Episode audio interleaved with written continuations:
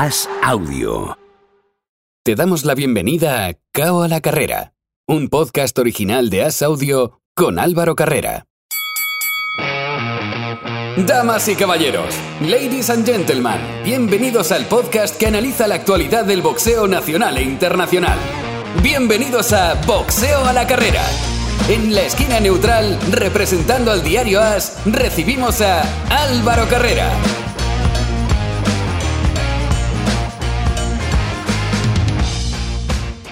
Hola, ¿qué tal amigos? Bienvenidos a una nueva edición de Boxeo a la Carrera, este primer asalto de KO a la Carrera. Durante las próximas dos horas, un poquito más, vamos a hablar de deportes de contacto y el primero de ellos, como siempre, es el noble arte. Hoy, para hablar de boxeo, no tenemos a nuestro gran amigo Carlos Zulbarán, pero sí está con nosotros desde Madrid Oscar Zardain, patrocinado por Tape Brab. Hola Oscar, ¿qué tal? ¿Qué tal Álvaro? ¿Cómo estás? Todavía sigo asimilando la debacle del otro día de Daniel Jacobs. ¿Cómo puede perder esa pelea que llevaba ganada y que se le ve que era mejor? Y yo hubo un momento en el que veía uno que no quiere hacer más y el otro que no puede.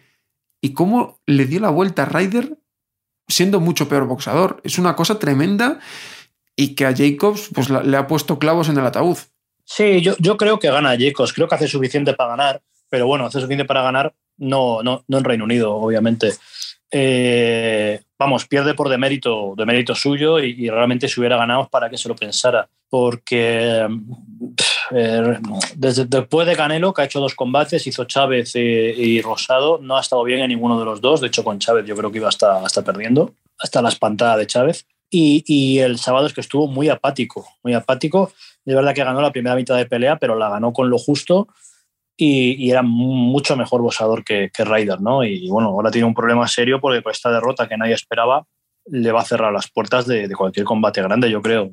Yo realmente creo que, que está al, al, borde del retiro.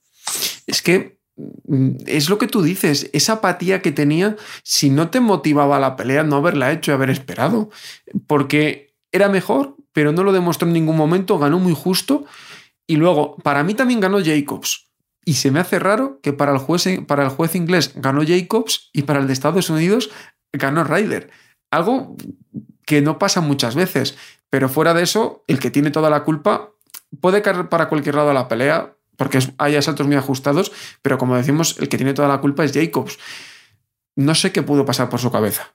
No, no sé, yo creo que ya es un boxeador que ya no está para, ya no está en el boxeo, ya no está en la competición ya ha hecho mucho dinero, sobre todo con Canelo hizo una gran bolsa y yo creo que ya no está él con el hambre que tenía hace cinco años. Es normal, pero claro, antes de perder con, con este chico que, es un desconocido, que realmente dudo hasta que pueda llegar a ser campeón de Europa, eh, haberte quedado en casa y no haber, no haber hecho ni el viaje. A ver, la que se ha sacado de la manga la WBA es que era una eliminatoria mundial pero para el cinturón secundario, que es el que tiene Morrell. O sea, que no va a... Era ponerle un nombre a algo, pero realmente nunca, obviamente, va a llegar a Canelo. Y es que a cualquiera que tú pienses que puede estar en el segundo escalón, yo creo que Ryder no tiene ninguna opción. No, yo de hecho ya te digo, yo creo que, por ejemplo, con el francés que es campeón del supermedio, que le vimos también en Dazón hace unas cuantas veladas, Em, creo que lo puede pasar mal. yo creo que, que, el francés es mejor boxeador que él. Ya no te hablo ya a nivel, a nivel que estamos hablando, a nivel de, de, primeras series mundiales. Es un buen boxeador, es un boxeador decente, pero si no recuerdo mal, creo que no había conseguido ni el título de la Commonwealth. O sea, es, dos escalones por debajo de lo que, de lo que se suponía que estaba, que estaba Jacobs. Así que bueno, me va a tocar a Jacobs eso, tomárselo con calma. Decías campeón de Europa, Sancho, no del mundo. El Lele Sancho, que lo habíamos visto hace poco noqueando bien, que era el, el, boxeador al que tú te, te referías. Repasamos simplemente, decisión dividida, 115-113, dos jueces, 113-115, el otro. En esa velada, Johnny Fisher derrotó a Gabriel Enguema, 59-55, y Elias Codney se proclamó campeón WBA intercontinental del Super Gallo al imponerse a J. Guanini por decisión unánime, 95-94, 96-94 y 96-94. Una pena esa derrota para Jota y lo de Engema dio la cara muy bien. Cuando todos pensaban que iba al matadero, demostró que es un tío muy, muy capaz de dar buenas peleas, de resistir y que la pena en su caso ha sido que hay muy pocos pesos pesados en España y ha tenido que hacerse las maletas demasiadas veces. Sí, hizo, hizo buen papel, hizo buen papel, eh, eh, tiró de experiencia y la verdad que le dificultó mucho al, inglés. Yo imagino que le van a seguir llamando y va a tener, va a tener buenas bolsas allí en, en Reino Unido. La verdad que es una pena el peso pesado en España que hasta, hasta los 70 siempre ha habido un nivel decente y hemos tenido grandes campeones, pero de verdad que los últimos 50, 60 años es un erial. Mm. Y eh, eso era lo único que había en cuanto a competición internacional. Destacar eh, en la competición nacional que Samuel Molina ganó por cao técnico en el quinto asalto a Ramiro Cesena. En Badía del Vallés ganó Frank Urquiaga a los puntos e Ismael Flores por cao. Y en Tafalla, David Soria que venció a los puntos. Nos vamos a lo que se viene por delante. Este viernes en España vuelve Aritz Pardal que ha sido un púgil destacado a nivel nacional, que lo había dejado después de varios resultados negativos y que ahora vuelve y se quiere dar una segunda oportunidad en el boxeo. Después, a nivel europeo, tenemos dos veladas de horario, quiero decir, porque una tiene a alguien que está un poquito más arriba, como es Jorge Linares, que a mí me sorprende, pero pensando también por qué estar allí, se va a Ekaterimburgo, a Rusia, a pelear por el WBC Silver del ligero ante Zaur Abudayev. Una pelea en la que obviamente Oscar Linares tiene muchos posibles, es un boxeador muy bueno, pero irte a Rusia contra un prospecto invicto no pinta bien la cosa.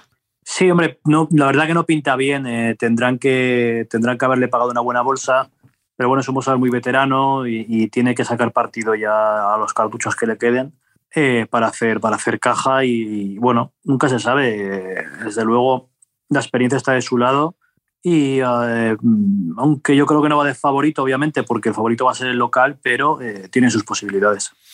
Obviamente es un pugil siempre a, a tener en cuenta pero que obviamente ya llega también con, un poquito de, cuesta abajo. Y luego lo más destacado en cuanto, yo creo que del fin de semana, porque la otra pelea, ahora hablaremos de ella, pero em, en cuanto a fin de semana, en cuanto a mediático, es la velada que hay en Londres, pelea Natasha Jonas contra Chris Namus, WBO del Super Welter que está vacante.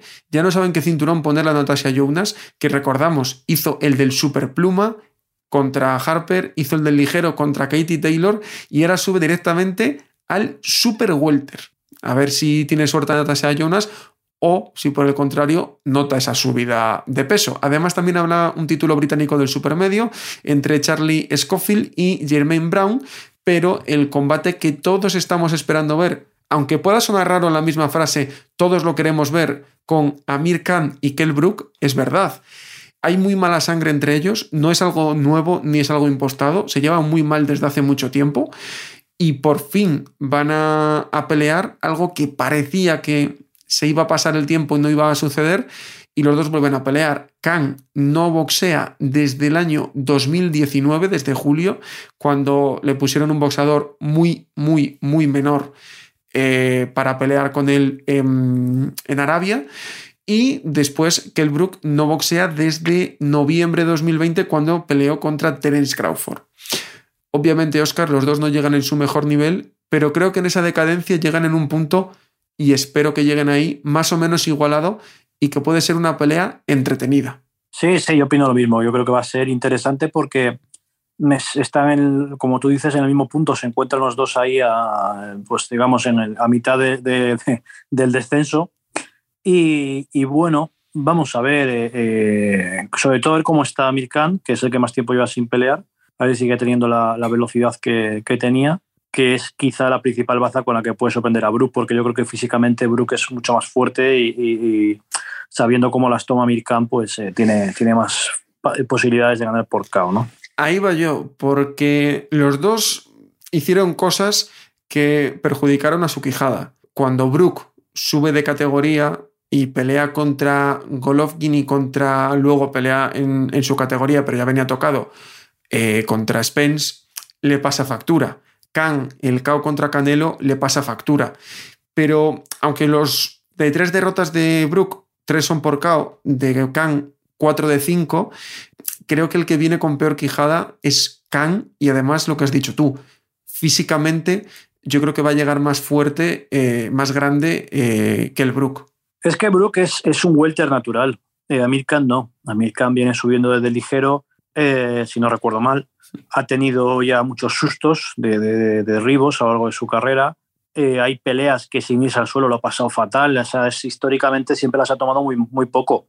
¿Qué tiene a su favor? Pues que es muy bueno con respecto a juego de piernas, velocidad, reflejos. Es un boxador muy bueno. Pero creo que eh, eh, creo que es favorito Brook por un tema físico. Está, está, va a estar más grande en, el combate y, creo que le, va a hacer, que le va a hacer daño. Pero es muy interesante, ya te digo. Eh, están los dos tan cascados, ¿no? Hablando claro que, que, puede pasar cualquier cosa. Exacto. Y al final eso es lo interesante de esto, ¿no? El morbo de verlos pelear de una vez pero que tampoco sabe realmente cómo, cómo pueden estar. Y la otra velada del fin de semana es en Tijuana, vuelve a Tijuana Jaime Munguía, desde hace casi cinco años que no pelea en su ciudad natal, lo hace contra Dimitrius Ballard. Eh, con el cinturón WBA Intercontinental del medio en juego que está poniendo Munguía, pues mientras se sigue rodando para saltar un mundial y mientras le sigue apareciendo la oportunidad, que se le ha juntado un poco todo, Sí que es cierto que va contra un invicto, pero no debería de tener Jaime Munguía problemas y lo que esperamos, ¿no, Oscar? Es que vuelva a estar en una dinámica ascendente y que vaya mejorando los problemas que se le han ido viendo y que sí que es cierto que en las últimas peleas a mí me ha gustado más y ha ido mejorando la defensa que su talón de Aquiles. Sí, bueno, falta le hacía, la verdad, porque tenía una defensa bastante pobre y bueno, el, el, oponente eh, no, no, no, lo he visto, la verdad, Demetrius Ballard tiene un muy buen récord, tiene mucha experiencia amateur también y, y, bueno, ha hecho un nulo con Yamaguchi Falcao, que quizás sea un poco el, punto que nos dé, que nos dé su, su nivel. Pero, hombre, obviamente el favorito es, es Munguía y pues ya no puede tener más fallos, ya tiene, tiene casi 40 combates, eh, ya no se le permiten más errores, eh, ya no se le puede cuidar más, ya no es un prospecto, hace tiempo que dejó de serlo, ¿no? Pero, pero ya no es un, campeón futura estrella, ya tiene que demostrar que realmente va, va para, para lo más es que se le está cuidando demasiado en su subida al peso medio. Porque sí que es cierto que ahora le ha pillado también un tiempo de que está ahí todo en stand-by. Pero es que se le ha cuidado mucho a Jaime Munguía en esta subida al peso medio cuando recuerda que contra Golovkin había aceptado pelear cuando Canelo se cayó de esa pelea, ¿no? Y ahora le han llevado con muchísima calma. No, no entiendo yo por qué tanta cautela. Bueno, imagino que generará bastante dinero, por eso, por eso tienen, tienen miedo a que, a que se acabe el negocio.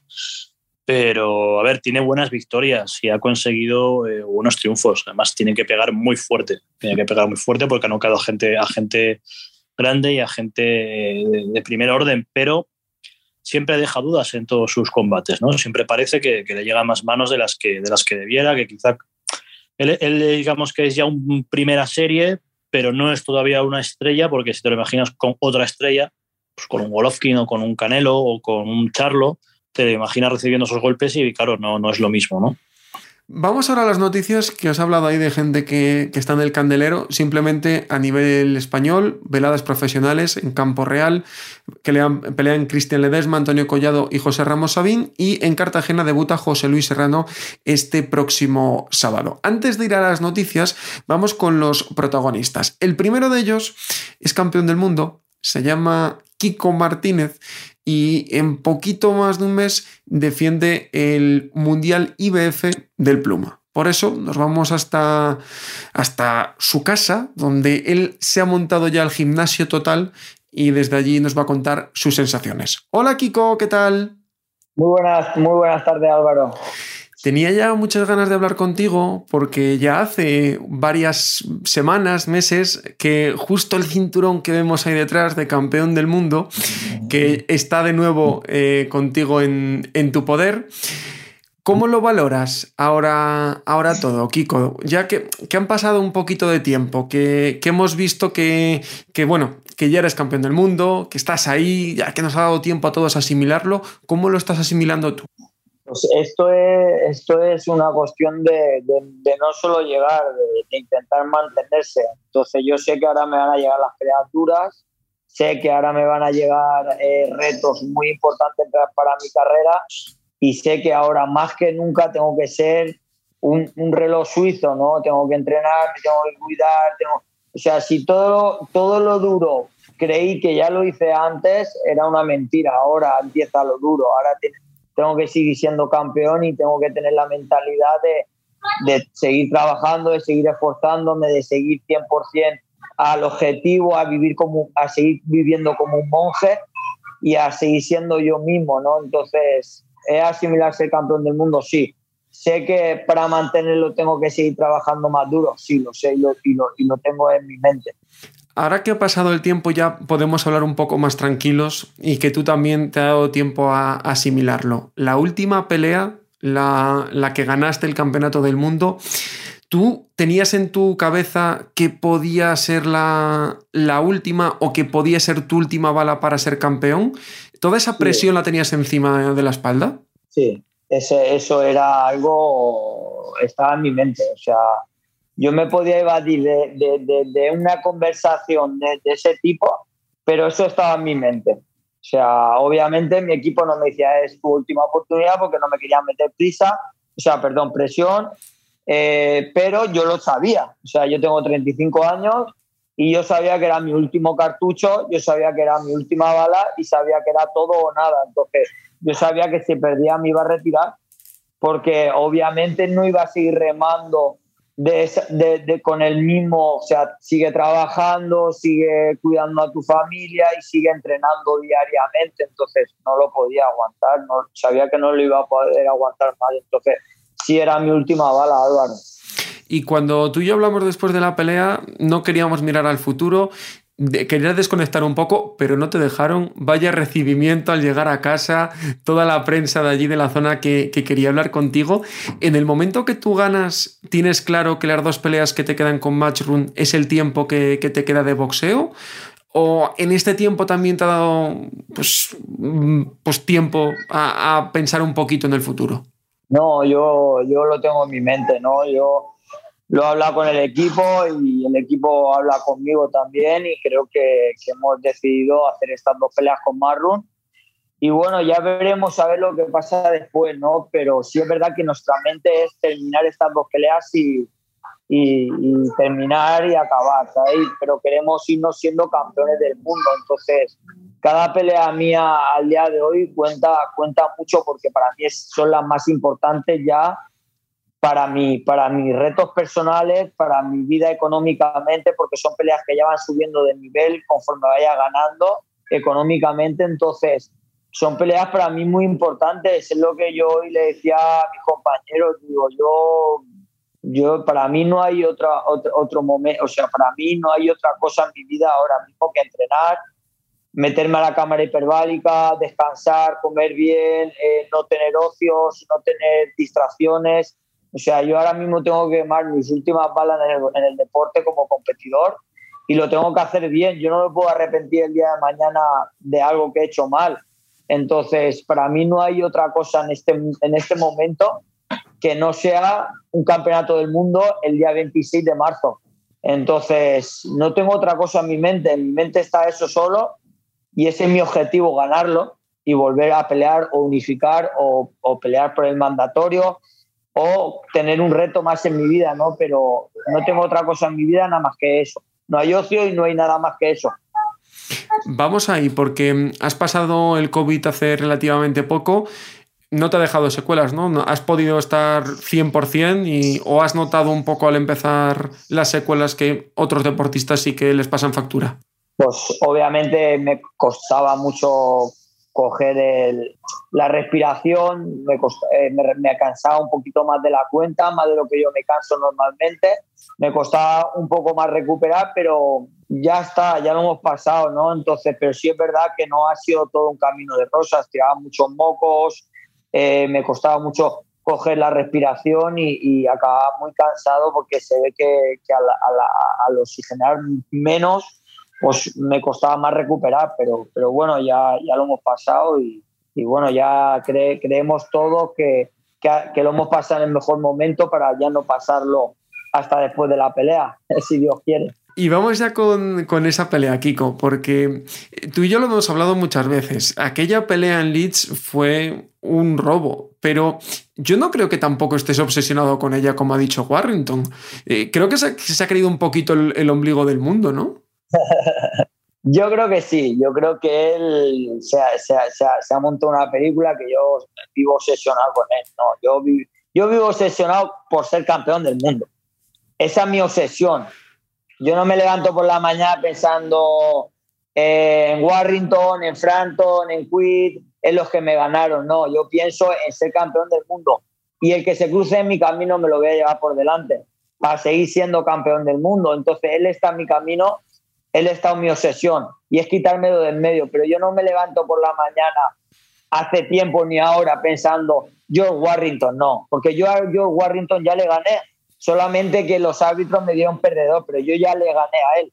Yo le zurré la cara en su, en en su pueblo y se callaron todos 15.000 personas calladas porque no hablaba ninguno nada porque estaban cagados, porque le zurré la boca en su casa y se la voy a volver a zurrar.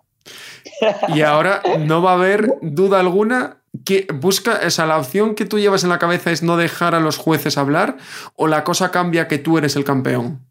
Yo siempre salgo a que los jueces eh, intenten hablar lo menos posible porque no me fío ni de, ni de la mitad de la cuadrilla, como decía mi padre, y yo amo yo solo. no me fío de nadie, entonces como no me fío de nadie, salgo e intento ganar mi pelea antes del límite pero obviamente tengo que ser Kiko Martínez, no puedo ir a jugármela eh, ni a hacer una pelea locada ni nada. Y sigo creyendo en mi, en mi filosofía. Si alguien se equivoca, que sean ellos, no sea yo. Yo iré a buscar mi pelea como siempre, de menos a más, intentar que la pelea no llegue a su fin, pero sin volverme loco, como me ha pasado en muchas más peleas. ¿Y cómo ves eso de Joder, has ido a Reino Unido, les has callado la boca a todos, has ganado al campeón, te has hecho campeón. Y ahora resulta que sigue siendo eh, para los ingleses el menos favorito en las apuestas. Qué raro, ¿no? Por lo menos un, voto de confianza cuando además Warrington no llega en, cuanto a resultados, no llega en su mejor momento. O sea, al final eh, hay que verlo, ¿no? Son muy caseros, son muy suyos, los ingleses son muy ingleses y al final ellos tienen que apoyar a los suyos, hay que entenderlo, entonces mejor para mí, mejor para mi gente, mejor para los que crean en mí, vamos a ganar y vamos a ganar encima campeonato del mundo y vamos a ganar dinero, mejor para nosotros, no pasa nada, esto, todo está bien, está bien. No, no, queremos que apuesten por nosotros. Y hablando de ese combate, eh, tú, tú, sabes bien que al final el boxeador lo lleva dentro y que lo que se diga fuera no importa, porque a Warrington lo han retirado ya como 3 millones de veces desde que perdió y, desde, hizo, desde que hizo ese nulo. Pero obviamente, y después de ver cómo aguantó en los primeros asaltos, sigue siendo un boxeador de primerísimo nivel.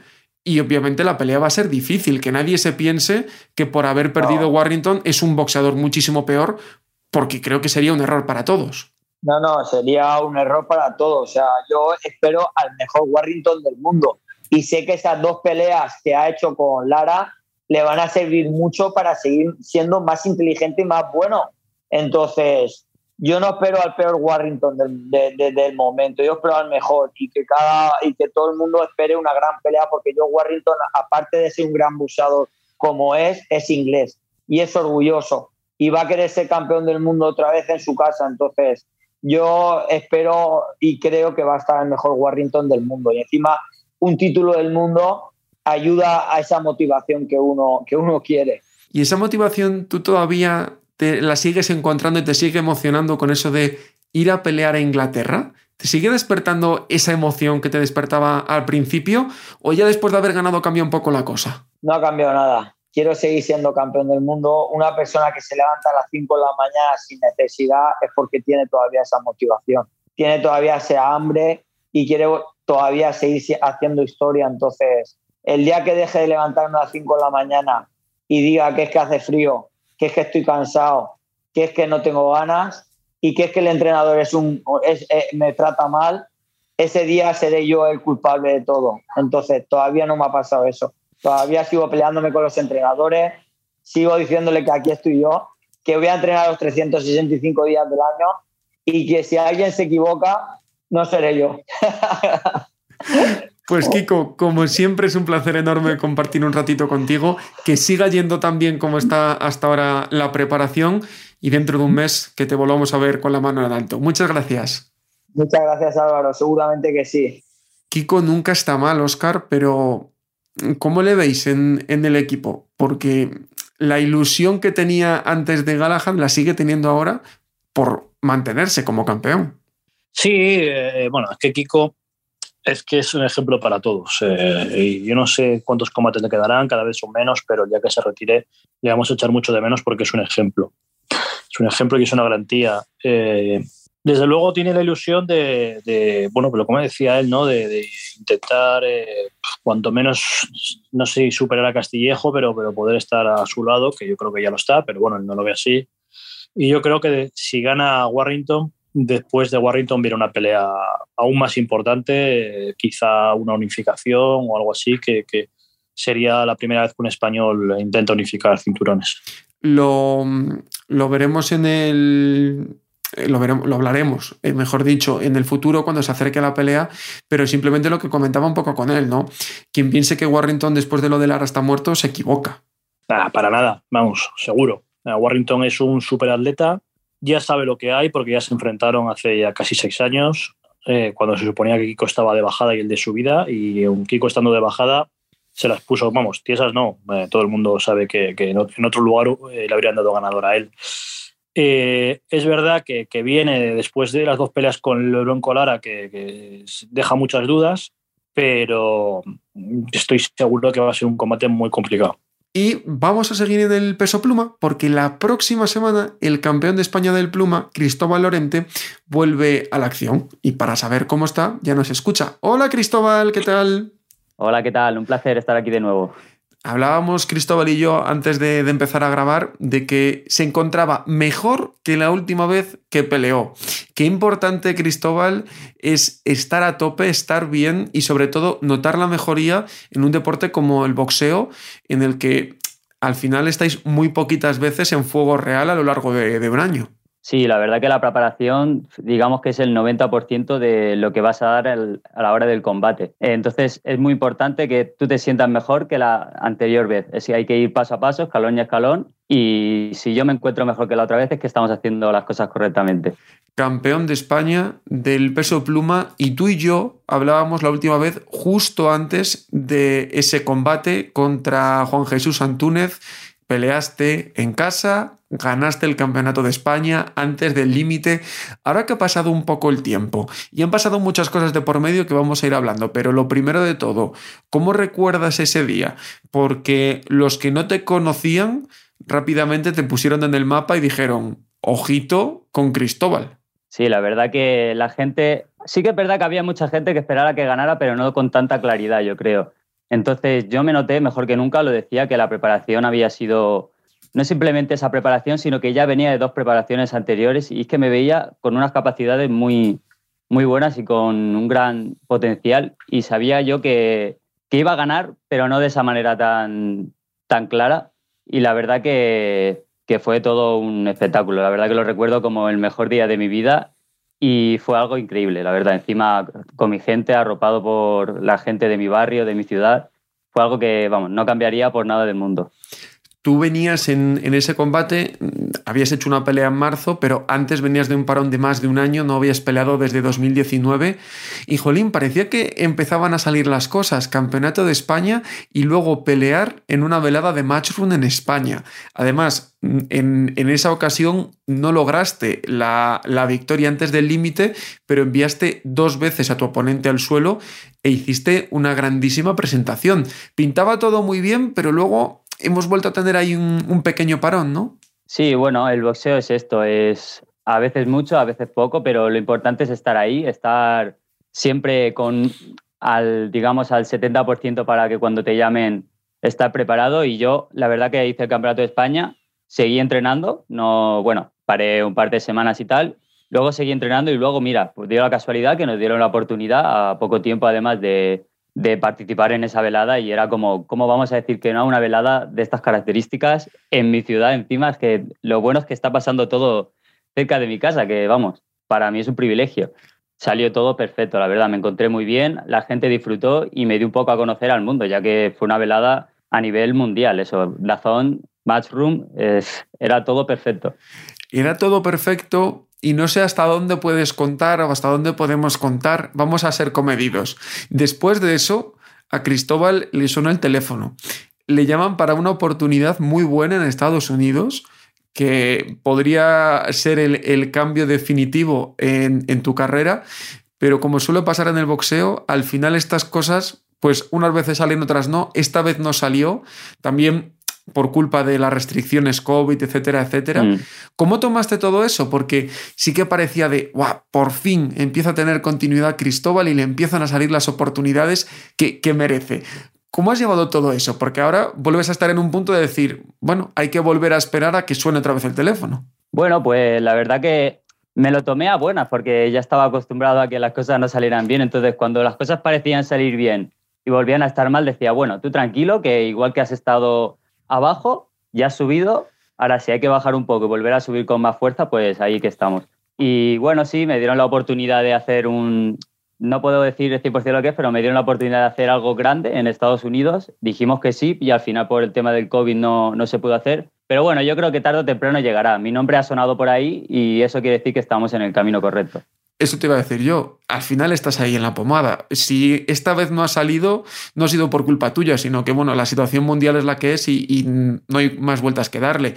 Pero tu nombre está ahí y eres campeón de España. Vuelves eh, la próxima semana, vuelves el sábado de nuevo en, Barcelona. ¿Cuál es un poco el, plan que tenéis? Obviamente el plan es volver, ganar, pero ¿cuál es un poco el plan que tenéis en, en el equipo un poco en la cabeza?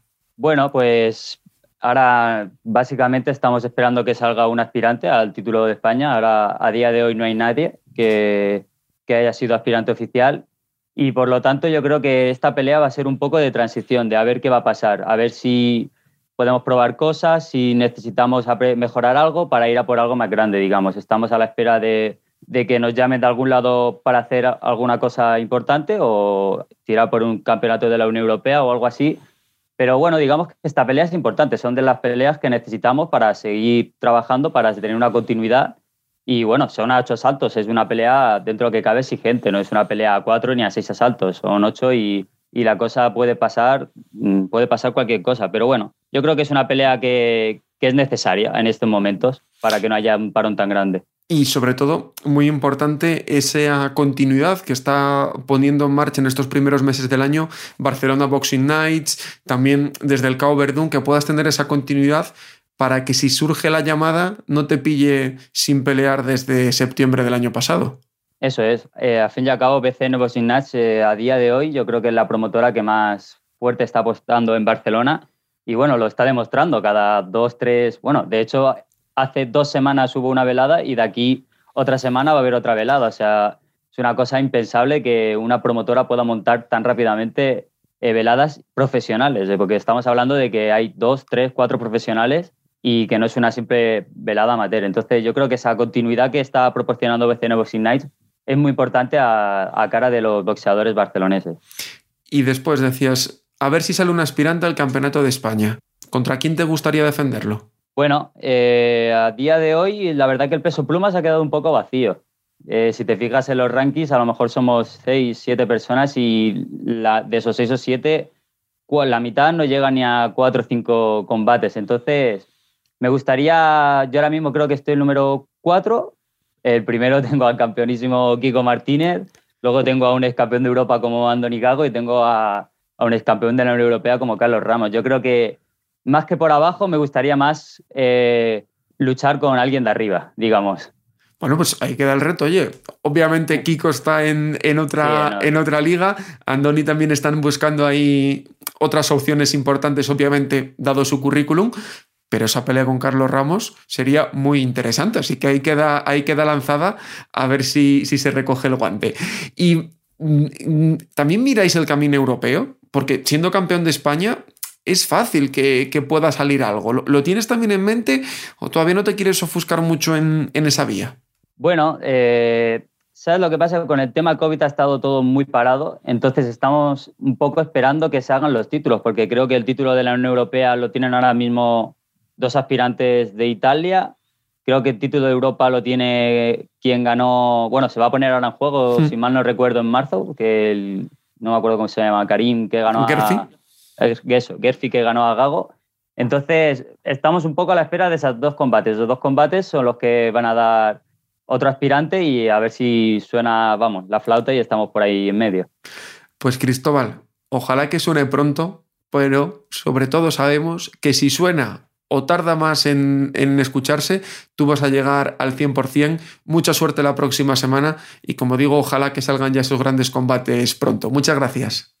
Muchas gracias a ti y la verdad que es todo un placer estar aquí. Siempre que hago una entrevista contigo eh, me lo paso genial y bueno, espero que la próxima vez que hagamos una entrevista sea para algo más grande. Otro boxeador muy interesante, el que tenemos ahí, Cristóbal Lorente, peso pluma, y que como hablamos con él, vamos a ver qué pasa la semana que viene, que, que pelee, pero pinta muy bien su futuro. Sí, sí. Eh, yo sé que él tiene alguna cosa futurible muy, muy importante y, creo que creo que el combate del fin de semana le vendrá bien para prepararla, porque es un chaval que tiene mucha calidad y, bueno, eh, hay que darles tiempo hasta a estos chavales jóvenes, pero yo creo que, que tenemos otro, otro comodín ahí bajo la manga. Y nos vamos a las noticias de la semana, porque lo más destacado es casi eligen por Canelo. Charlo fue detenido y cuando estás negociando una pelea de esa entidad, no creo que Canelo se quiera arriesgar a ir contra alguien que le pueden encerrar en cualquier momento. No, te puede pasar lo de lo de Yerbonta con, con, Rolly, con Rolly Romero. Exacto. Que se te estropea el negocio casi a última hora, ¿no? Aunque lo, pudieron salvar bien con, con Cruz. Pero desde luego yo creo que Canelo va a ir sobre seguro siempre. Veremos a ver qué, pasa. Se ofrecieron, se dijo que 85 millones, vivo el Golovkin. Veremos a ver. Eddie Reynoso ha dicho que calma. Eddie Reynoso es otro de los protagonistas de esta semana. Ryan García anuncia que lo deja, que no entrenará más con él. Se va con Joe Gusen. Y suena que Teófimo está en conversaciones, lo tienen futurible. No sé yo si casaría muy bien Teófimo Senior con la filosofía de Eddie Reynoso. vaya, vaya bomba relojería. Eh, yo creo que a Teófimo hijo le vendría muy bien mm, probar otras cosas. Otros entrenadores, otros campos de entrenamiento, salir un poco de, del ala de, que, tienen bajo su padre, ¿no? Bajo el ala de su padre.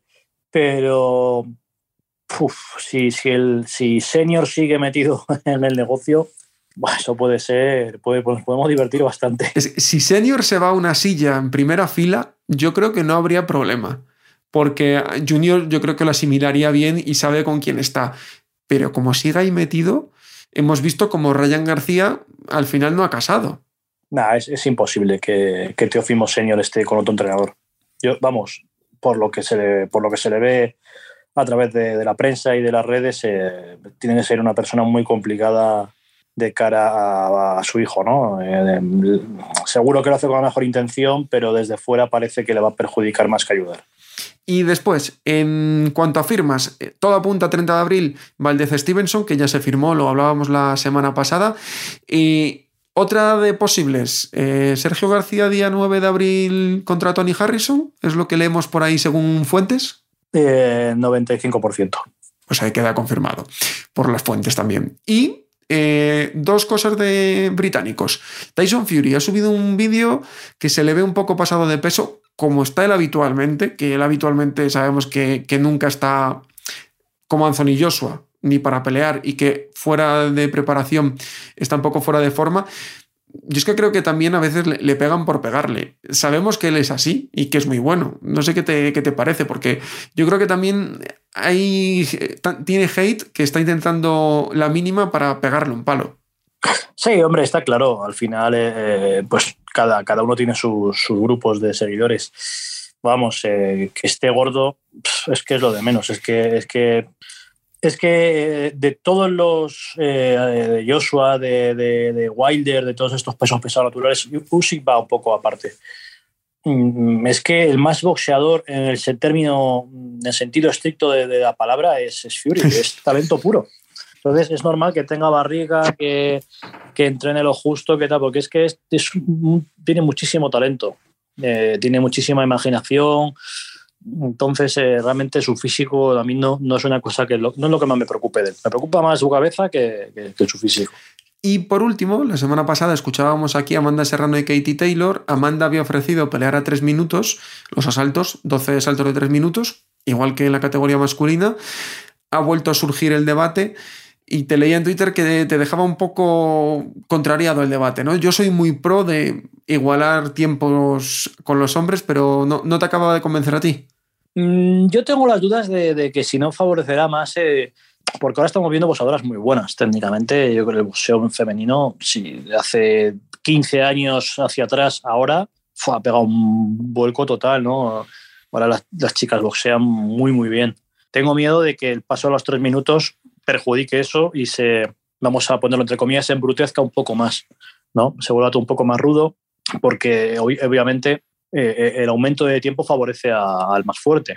Pero bueno, es una cosa, como también ponía en Twitter, que hasta que no lo veamos no lo vamos a saber. Siempre hay tiempo de volver atrás, ¿no? Pero, pero bueno, en principio soy favorable a que se amplíe tres minutos. Y para cerrar esta semana lo vamos a hacer con una breve efeméride, pero ya que este lunes fue 14 de febrero, quería recordar, yo siempre lo recuerdo, cuando es 14 de febrero a mí me viene a la masacre de San Valentín, ese combate mítico en el que pierde Jake LaMotta contra, contra Suga Robinson, el sexto combate de la serie, ojo, y, que inspiró eh, pues, parte de la película de Toro Salvaje una efeméride siempre bonita de recordar, ¿no? Porque es uno de esos combates que siempre se han tildado como la, una de las mayores palizas de la historia del, boxeo y que, y que en este caso, eh, ahora se me ha ido el nombre, te iba a decir toro salvaje, bueno, el, eh, la mota. Exacto, la mota, eh, siempre se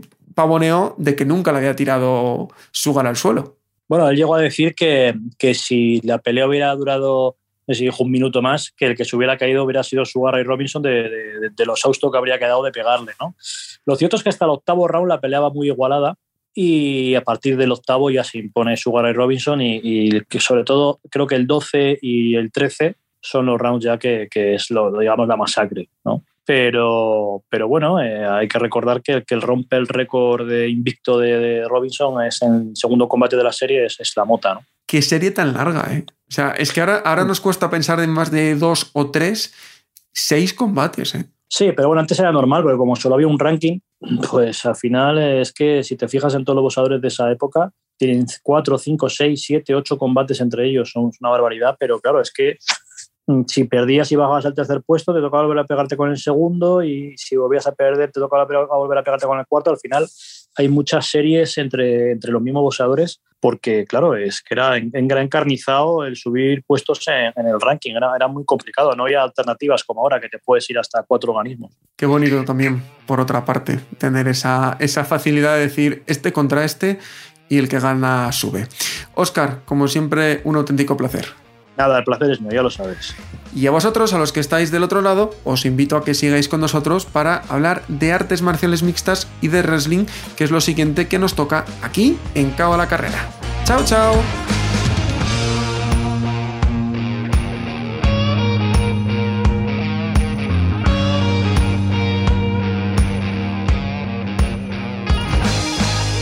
Gracias por escuchar Cao a la Carrera un podcast original de As Audio con la dirección de Álvaro Carrera, la producción de Javier Machicado y la realización de Vicente Zamora. Todos los miércoles en la sección de As Audio en as.com.